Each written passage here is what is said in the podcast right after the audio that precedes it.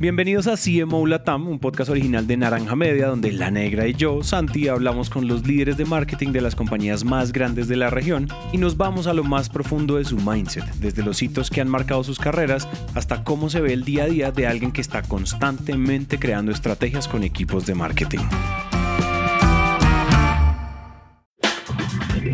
En el episodio de hoy hablamos con Emiliano Brest, quien hoy lidera el equipo de marketing de Beanbash, una startup de soluciones e infraestructura en la nube. Podríamos decir que Emiliano tiene un superpoder para generar valor y escalabilidad en mercados foodtech y agtech y startups en general. Y eso es gracias a su anterior experiencia como CMO de Cima, la agtech para la que desarrollaba metodologías de crecimiento en el momento de esta conversación. Entonces aquí van a aprender cómo hacer product marketing fundamentado en un buen benchmarking, las claves para encontrar product market fit sin perder de vista la escalabilidad de las ventas y dos insights reveladores sobre la disrupción en los negocios. Entonces, sin más preámbulo, empecemos con Emiliano. Yo digo que saltemos de una, Emiliano, a... ¿Dónde creerías tú que es el génesis de tu historia como marketero? ¿Dónde estuvo el primer sacudón, la primera movida de tapete, el primer gran insight que, hoy, que al día de hoy sigues aplicando? El, ya sea que sea, haya sido por un desacierto o de pronto por un, por un acierto que tuviste. Hay una, un insight que me llegó que, que, que, empecé a utilizar desde ese entonces, que es ¿qué creemos que, que saben todos y lo sabemos solo nosotros? Eh, paso a explicar y, y, a, y a profundizarlo. Me encontraba en ese momento trabajando en una empresa de alimentos deshidratados y trabajamos en co-branding, en una especie de, de co-creación con una empresa china. Y había muchas diferencias en cuanto a la, a la, construcción de un texto simple de un flyer, ni siquiera de, de, del, del, concepto general de la marca y demás, ¿no? Y los chinos insistían en que digamos que nuestra leche provenía de vacas que comían pasto. Sí. Con lo cual era como para mí decir, sí, obvio, que, ¿qué iban a comer si no comían pasto de esas vacas? Bueno, error grave. Eh, no era tan normal como uno pensaba en el resto del mundo que las vacas coman pasto y realmente era un diferencial, pero me llevó un tiempo entender eso. Y entonces empecé a pensar en todas esas cosas que uno da por hecho, da por sabido, eh, que todos saben esto o que todos eh, tienen ese conocimiento y nos toca a veces eh, descubrir que no es así y que de repente ahí está el valor de lo que realmente hicimos y aprendimos, lo tenemos adentro nuestro. Me pasa muchísimo que ese sentir de que al marketing le falta marketing, ¿no? Eh, sí, sí. Como que decimos a veces eh, que un producto es marketinero cuando tratamos de bastardearlo, pareciera ser. Pareciera ser que si un producto es marketinero es como nos están tratando de enchufar algo que no, no va a funcionar y si lo están tratando de poner lindo con marketing y realmente no, no pasa solo por ahí, sino que a veces se trata de viralizar, facilitar o dar más servido en bandeja a, a los posibles o potables consumidores o clientes un producto o un servicio que, que de otra manera el que lo hace, lo fabrica, lo manufactura, le dificultaría mucho hacerlo, digamos. Eh, sí. Somos como ese nexo, ¿no? Eso fue como un disparador que lo empecé a asumir siempre, digamos.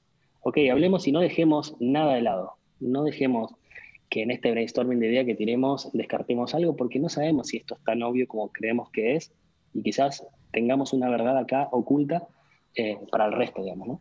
Oye, yo a mí, a mí voy a dar un salto grande y es que me, tengo aquí en mis notas que me contaste al comienzo, como acabamos de levantar capital, es decir, eso implica, va, tenemos que, o sea, el capital siempre va atado a crecimiento, va atado a expansión, va atado a que necesitamos crecer tanto porcentaje al mes, tanto porcentaje al año. ¿Cuáles son esas palancas, esos botones, esas estrategias de crecimiento eh, que te han funcionado muy bien en el último, no sé, en el último trimestre, en el último año, en el último trimestre, como de esas inesperadas que te encontraste y ¡pum! Esto está funcionando. Finalmente, con no, lo que te contaba, bueno, está atado a inversión, igual no está atado a unos objetivos, a quemar un capital para crecer, etcétera. Cuéntanos ustedes, ahorita particularmente encima, ustedes, ¿cuál es la palanca de crecimiento? ¿Qué les está funcionando muy bien y por qué? ¿Qué hay, ¿Cuál es el insight detrás? Bueno, no es solo uno, sino creo que es como medio holístico eh, okay. a nivel empresarial eh, pensar en product market fit realmente cuando vimos con nuestro producto que terminó haciendo un market fit real donde veíamos que los, los clientes comenzaban a traernos referidos vimos que ya ahí más o menos estaba eh, el producto encontrándose en su eh, validación dar con un posicionamiento que, que bueno en el caso nuestro era el de agricultura inteligente, entonces tratar de transmitir y explotar mucho más eso, eh, cómo lo que hacemos es realmente una agricultura inteligente, cómo empezamos a pensar y a cranear funcionalidades inteligentes. De repente contábamos con un gran volumen de datos, eh, en ese momento 2 millones de hectáreas, eh, hoy ya superamos las 6 y bueno, es, algo que, que, va creciendo todo el tiempo. ¿no? Eh, ¿Y qué hacíamos con esa información? ¿Cómo devolvíamos esa información eh, como un servicio también? ¿no? ¿Cómo hacíamos para, para, lograr? Y ahí es donde empezamos a, a crear y a trabajar y, buscar aliados que, que, nos ayuden a, a, atraccionar más personas. Eso es la parte de producto. Vimos con la NASA. Mis amigos me preguntan, ¿en serio están trabajando con la NASA? ¿Vos se lo pusiste simplemente para... No, no, en serio, estamos, hicimos algo en conjunto con ellos. Eso es del lado de solamente de producto. Ahora, desde el lado de la escalabilidad de ventas, patear el tablero y dejar de traccionar eh, bottom-up, es decir, dejar de pensar que a partir de descargas, meras descargas, iban a llegar los leads, sino que tratar de pensarlos de otro lado, pensarlo más outbound eh, empezar a salir a buscarlo también. Eh, bueno, estas secuencias de, follow-up, ya sea a través de mails, de, contactos de LinkedIn o de WhatsApp o, demás, realmente nos trajeron unos resultados cuantiosos. Y bueno, también ir haciendo ese product market, fit en cada uno de los países en los que íbamos desembarcando. Argentina no es en sí misma eh, nada parecida una provincia con otra. Realmente la persona que, que conocen más en el exterior es, el porteño, la persona de Buenos Aires, pero en nada se parece a un cordobés, a un salteño o a un tucumán, un tucumano, perdón. Eh, y lo mismo pasa de Argentina a Colombia, de, Colombia a Brasil o de, Brasil a México, digamos. Cada país tiene su propia regionalización y, adaptar eso para que el producto realmente se pueda sentir un poquito más eh, local eh, y se pueda exprimir y se pueda adaptar realmente al mercado, eso tracciona ya de por sí solo. Nosotros, en particular, por haber estado más tiempo tratando de traccionar desde el producto, eh, bueno, fuimos construyendo métricas realmente muy interesantes, eh, que ante los ojos de los inversores eran, chicos, esto está buenísimo, sinceramente no, no, no tengo mucho que agregar, vienen con un crecimiento orgánico muy bueno. Y bueno, desde el lado ya de marketing era tratar de exponenciar o escalar esos resultados acercándoselo a más personas, ¿no? Oye, te quería preguntar sobre ese tema, Product Market Fit. Eh, yo me acuerdo que una vez un, uno, uno, de los fundadores de Rappi decía que el Product Market Fit es cuando usted quita su producto del mercado, si alguien lo extraña, es porque, tenía, es porque tenías Product Market Fit. Pero en este caso, ustedes te están lanzando algo totalmente nuevo. En realidad, ustedes están haciendo una disrupción grande de cómo en serio están digitalizando este, este mundo agro. Al comienzo nadie sabía ustedes para qué servían, pero por qué, pero cómo, pero yo estaba acostumbrado a hacer las cosas diferentes. El Product Market Fit, si hacemos zoom in en Product Market Fit, hay como, ¿qué etapas hay ahí dentro del Product Market Fit en términos de ¿Será que es usabilidad? ¿Hay una parte educativa? Cuéntame un poco ustedes cómo se dan cuenta y cómo, y cómo, lo, han ido, cómo lo han ido haciendo estos años. Bueno, primero eh, tenemos un producto que no es tan simple de, utilizar, requiere ya desde el, vamos ingenieros agrónomos que tengan cierto conocimiento eh, sobre utilización de productos digitales, ¿no? Entonces, ¿cómo hacemos para que ese producto sea lo más intuitivo posible? ¿Cómo hacemos para simplificar procesos? Quitar fricciones en el medio a la hora de, bueno, generar la primera actividad. Y ahí también eh, una metodología que, que, nos gustaba mucho y que seguimos realmente, que es la de growth hacking, eh, hablaba mucho acerca de los aha moment, eh, y nosotros nos habíamos dado cuenta que, que, el aha moment se daba a partir de que se realizaba cierta actividad en nuestra app. Nosotros tenemos una app tanto como una web, ¿no? Pero el aha moment era cuando las personas se daban cuenta que no necesitaban exportar esto, llevarlo a una eh, tablilla de Excel y luego de eso eh, compartirlo generando el reporte y comentando cuáles eran los resultados y cómo uno pensaba a partir de sus propios criterios que estaba el, estadio de los cultivos en, en, ese lote. No, ya habían hecho todo cuando lo habían registrado en la app. Había un botón simple que era compartir reportes sobre lo que uno quisiera y ya estaba predeterminado. Cuando dimos cuenta de que el valor agregado estaba ahí, eh, empezamos a tratar de pujarlo, tratar de llevarlo mucho más hacia ese lugar. Eh, generamos mucho, de, comunicación in-app, el seguimiento del Customer Journey es fundamental, sin duda. Eh, eso, estar presente y acompañar el proceso para que las personas vayan llegando hacia ese eh, momento. Oye, como una pregunta, como haciendo seguimiento a esa que estás diciendo, y es cuando uno quiere salir a hablar y a escuchar y a, y a preguntar, ¿cómo sabes tú que ya tienes un insight? Es decir, ¿cuál es la diferencia, según tú, entre la una respuesta de alguien a un insight, ¿no? Como porque porque si no, yo, o sea, cualquier cosa que yo averiguo es un insight, no. O sea, ¿qué, ¿cómo definirías tú el insight y cómo lo escarbamos? ¿En dónde nos damos cuenta que tenemos un insight y no simplemente información regada por ahí?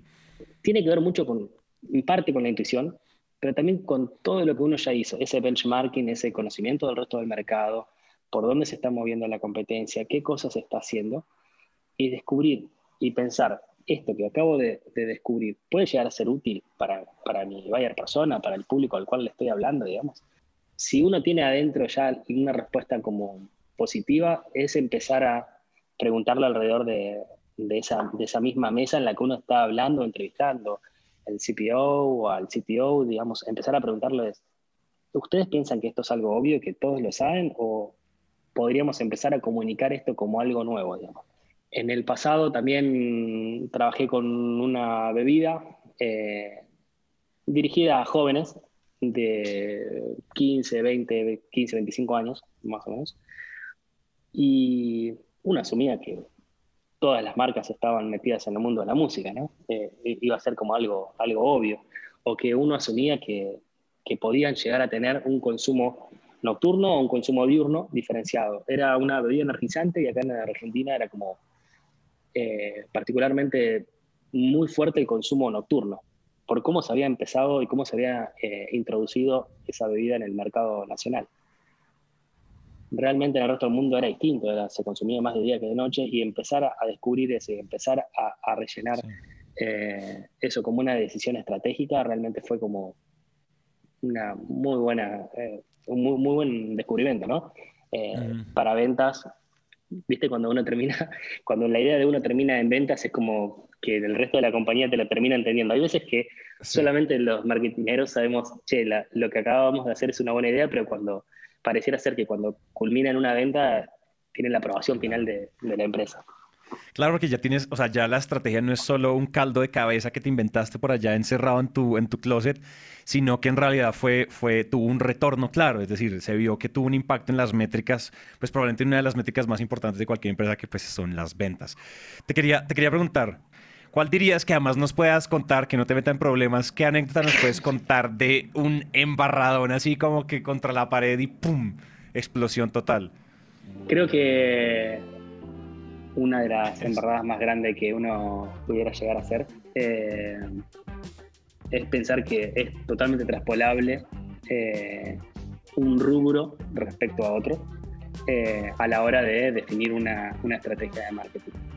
Ah, está muy bien pensar que hay cuestiones estructurales, pensar, bueno, cuáles son nuestras ventajas en este momento competitivas o cómo estamos parados frente al mercado, pero luego de eso pensar que podemos traspolar eh, lo que nos funcionó en otro sector eh, directamente hacia, hacia esta nueva realidad, pues podemos tomarnos una curva bastante fea, digamos, ¿no? y, irnos al pasto. Particularmente me ha pasado, bueno, tratando de, poner énfasis y foco eh, en la creación de, de, videos audiovisuales que no realmente no eran de, agrado del sector y, hay cosas que son propias del sector, por más que uno quiera salirse y tratar de tomar esa diferenciación, eh, realmente a veces sí o sí hay que ir a eso que estaban haciendo los demás. Me ha pasado que siempre me decían, tenemos que hacer esto porque, bueno, el resto de nuestra competencia se encuentra ahí. Yo creo que precisamente no tenemos que hacer eso porque el resto de nuestra competencia se encuentra ahí, es lo que yo solía pensar. Claro. Bueno, a veces realmente hay que no asumir como que eso siempre se, realiza de la misma manera y hemos no ido a algún evento donde realmente todos estaban maravillados, las ventas fueron exponenciales y, yo por precisamente no, no querer acompañar eh, lo que hacía la competencia y tratar de ser el disruptivo, eh, terminé perdiéndome una oportunidad realmente increíble. Oye, ese, ese insight está poderoso y es, claro, esto hay que tomarlo con una pizca de sal, pero si toda tu industria está ahí, eso es por algo también. Yo creo que la disrupción sea, la disrupción no solo puede ser ser diferentes porque sí, ¿sabes? Yo siento que la disrupción de ser diferentes porque sí no tiene nada. Finalmente, una de las cosas que además por las cuales a todos nos miden es, yo soy disruptivo, pero la disrupción tiene que tener un retorno claro, tiene que mover mis agujas, tiene que mover mis KPIs, y si no las mueve, pues ¿de qué sirve? Me perdí un evento donde había un montón de clientes, un montón de prospectos, un montón de competencia donde yo podía aprender, vender, eh, generar contactos, etcétera, construir network, y me lo perdí porque es que sentía que tenía que hacerlo diferente. Creo que hay un insight poderoso porque usualmente a nosotros nos ataca mucho, sobre todo yo, yo no sé si esto es solo muy latinoamericano, pero yo siento que en general muchas veces nosotros nos detenemos a hacer cosas porque sentimos que alguien ya lo está haciendo o porque sentimos que la competencia lo está haciendo. Claro, uno sí se tiene que diferenciar de la competencia, pero hay canales y hay cosas y hay buenas prácticas que finalmente todo el mundo puede aplicar independientemente de si somos nosotros o es mi competencia. Y no quiere decir que eso esté mal, ¿no? Como que nos volvimos muy aversos a, a, lo igual, ¿no? A lo homogéneo. Entonces tenemos que ser diferentes sí o sí, y si no somos diferentes no sirve. Pero a veces ser iguales tiene su retorno, a veces ser iguales, a veces hacer lo mismo tiene un retorno porque ya, ya está probado, ya está validado, ya sabemos que funciona. Ir a la feria, ir al evento, hacer esto, hacer eh, X, Y, Z.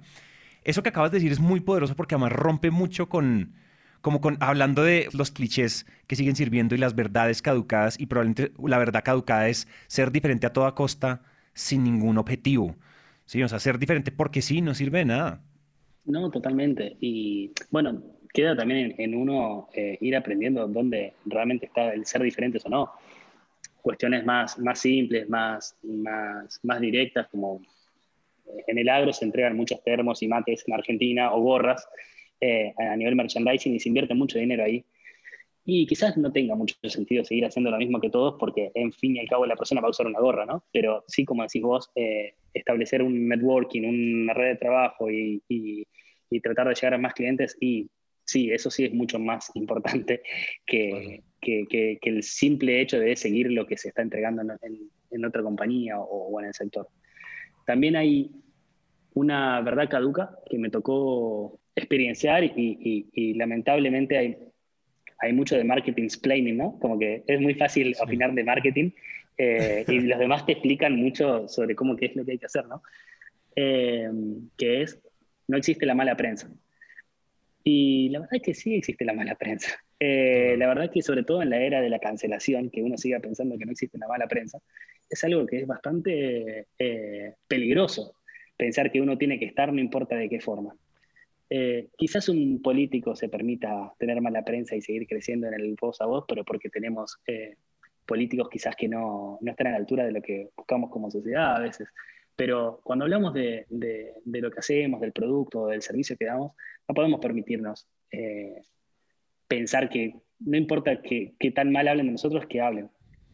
Fíjate, cualquiera de todos estos personas, autores totalmente exitosos, galardonados y demás, que tuvieron que desaparecer eh, o las marcas que tienen que salir a, dar explicaciones eh, ante, un, ante un hecho infortuito.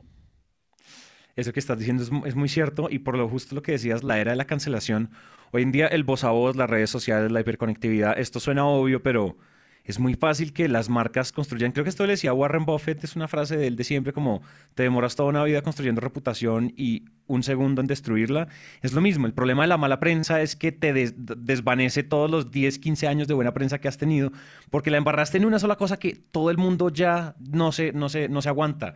Tu empresa por algún lado se ve involucrada en algún tipo de de, no sé, de, demanda, ¿no? Como, ah, no, de, demanda de, no sé, la, últimamente todas las noticias son acoso laboral en la industria de los videojuegos, por ejemplo. Estaba leyendo un artículo ahorita. O sea, grandes casas desarrolladoras de videojuegos están viendo en temas de acoso laboral.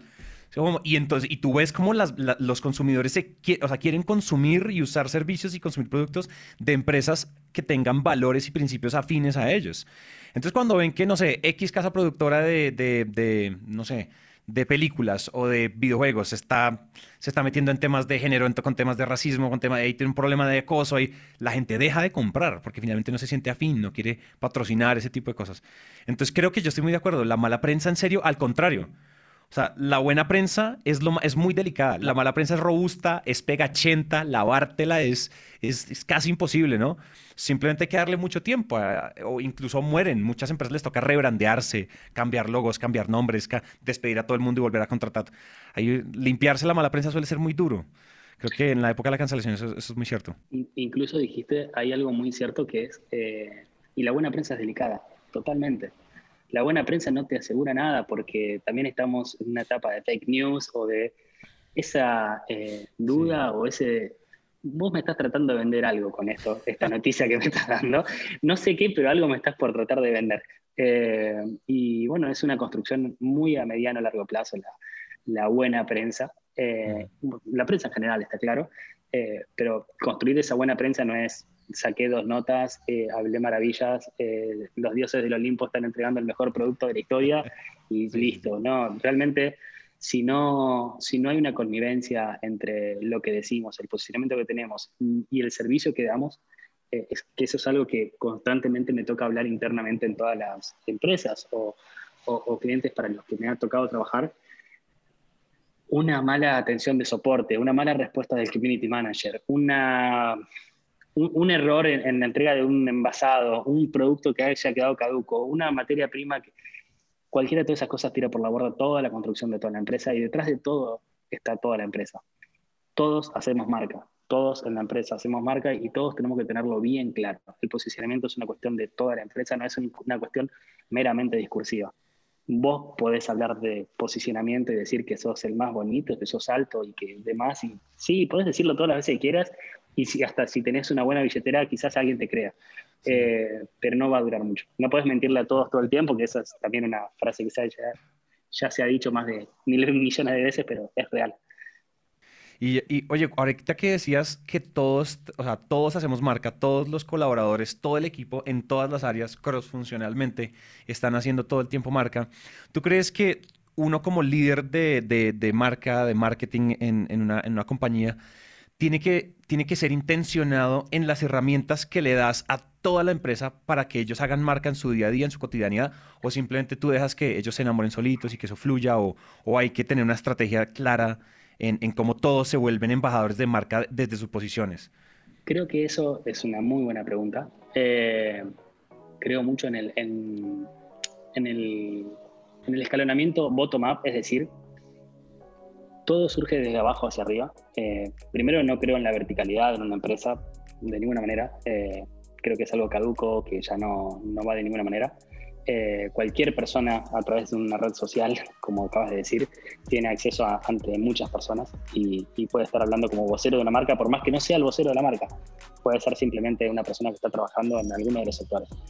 Eh, pero las personas que están eh, en contacto o enfocadas en cada uno de los sectores son las que tienen que hablar en nombre del resto de la marca. A ver, alguien en soporte le tiene que enseñar a marketing qué es lo que está pensando las personas cuando están interactuando con el producto o cuáles son las dudas que tienen, no al revés.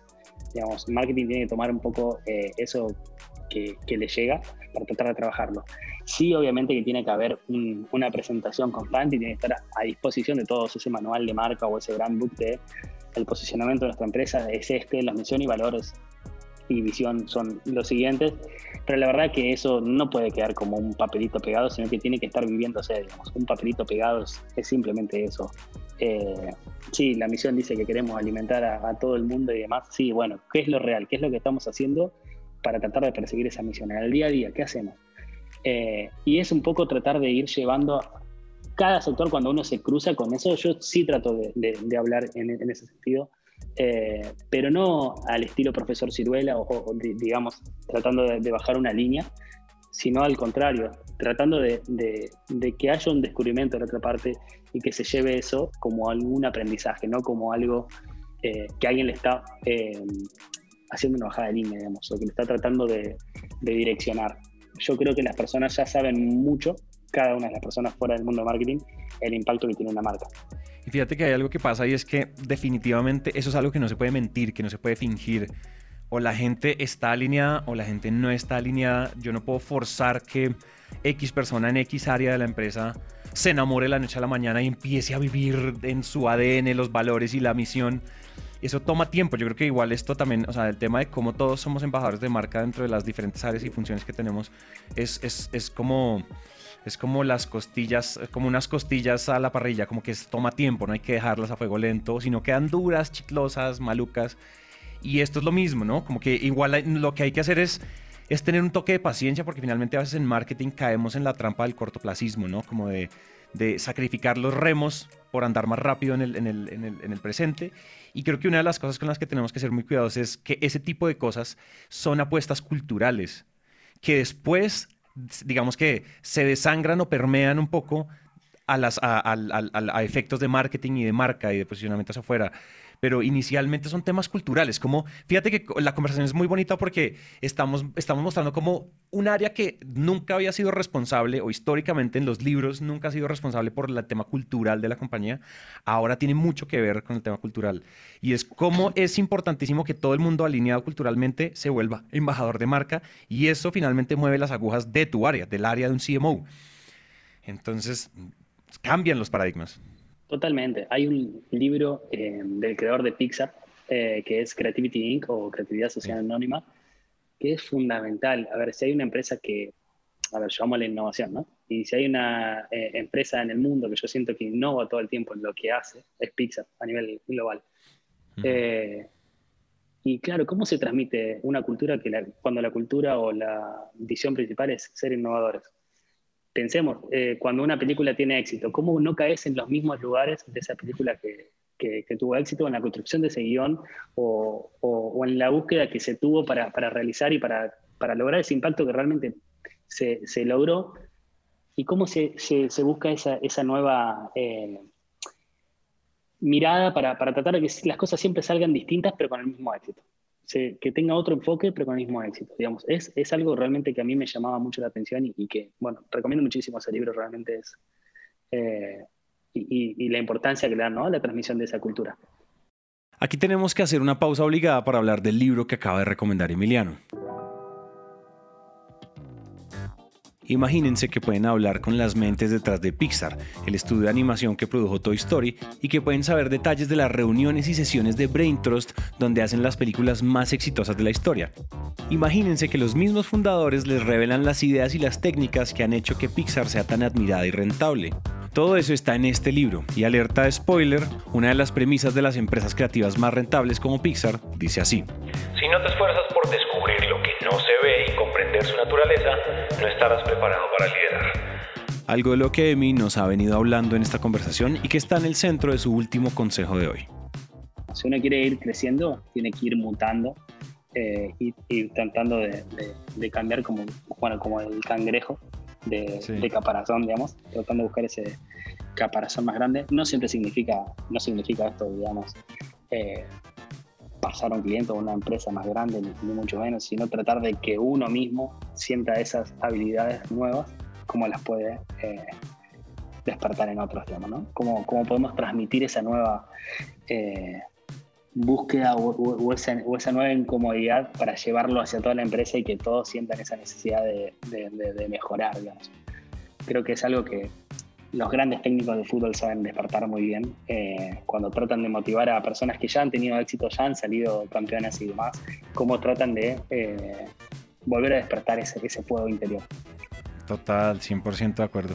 100% de acuerdo. Oye, gran cierre. Efectivamente, si tenías, te faltaba algo que decir. Eso estuvo poderoso. Y sobre todo que eso es muy coherente con lo que dijiste al comienzo y es, en marketing todo caduca más rápido que en cualquier otras áreas no sé, yo, en contabilidad o en finanzas, hay, áreas que son mucho más robustas en su conocimiento estándar. El conocimiento estándar en marketing varía tanto que si tú no eres adicto a la, incomodidad, y adicto como en el buen sentido, entendámoslo bien, eh, te quedas atrás. Y creo que buscar la incomodidad como una estrategia personal, como una estrategia profesional, está poderosísimo. Emiliano, genial, de verdad, gracias. Esto estuvo bárbaro. Incluso a veces me parece Hasta aquí llegamos con este episodio. Le agradecemos a Emiliano por su tiempo. Recuerden que este podcast es un original de Naranja Media, en el que también queremos mantener la conversación viva con ustedes. Así que pueden escribirnos por nuestras redes, arroba naranja media pod, o por WhatsApp al más 57 317 316 9196. Si les gustó este episodio pueden suscribirse, darnos 5 estrellas, dejar una reseña o si sienten que podemos mejorar también escríbanos que queremos escucharlos. La producción de este episodio estuvo a cargo de Oriana Bosa, edición por Ana María Ochoa, booking por Catherine Sánchez y diseño de sonido a cargo de Cristian Cerón. Yo soy Santi y nos vemos muy pronto.